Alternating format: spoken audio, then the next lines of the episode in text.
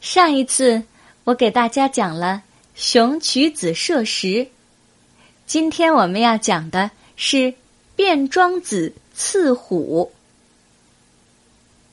鲁国的勇士卞庄子发现了两只老虎，就要去刺杀。他身旁旅馆里的一位儿童制止他说：“您看，两只老虎正在去吃一头牛。”当他们吃的有味儿的时候，一定会争夺打斗起来。两虎相斗的结果，只能是大虎受伤，小虎死亡。这时候，你再刺杀那只受伤的老虎，必可得到杀死两只老虎的美名。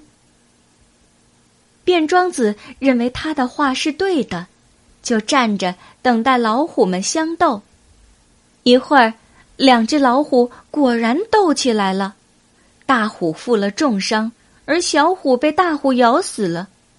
这时，卞庄子刺杀了那只受伤的大虎，一举立下杀死两只老虎的功劳。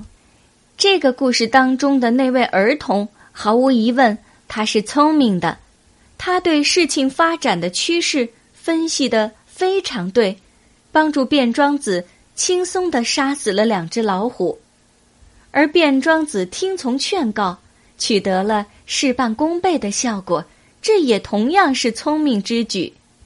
这个寓言告诉我们，做事只要善于分析，把握时机，就能收到事半功倍的效果。事半功倍这个词是指做事得法，所以费力小，收效大。